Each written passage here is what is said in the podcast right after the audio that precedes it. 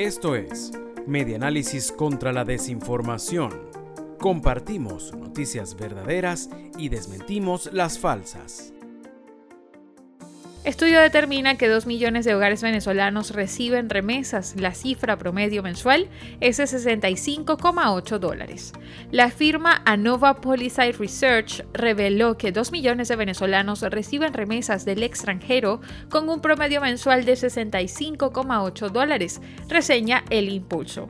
De acuerdo con el estudio, según las estimaciones para el cierre del año 2021, las remesas de migrantes pudieron haber alcanzado 3.500 millones de dólares, monto que equivale aproximadamente al 5% del Producto Interno Bruto de Venezuela.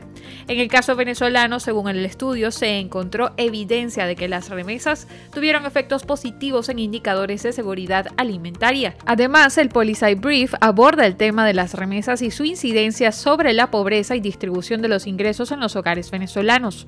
Con ese fin se hace inspección de la investigación muestral de hogares venezolanos, de hogares con representatividad nacional, compuesta por una muestra estratificada de hogares entrevistados a finales de 2021. En un estudio publicado en su página web, la agencia detalló que el monto promedio mensual que reciben los venezolanos en remesas es de 65,8 dólares. Al respecto, detallaron que ese monto corresponde a finales del año 2021, por lo que incorpora los efectos de la pandemia de COVID-19. Esto fue Medianálisis contra la Desinformación.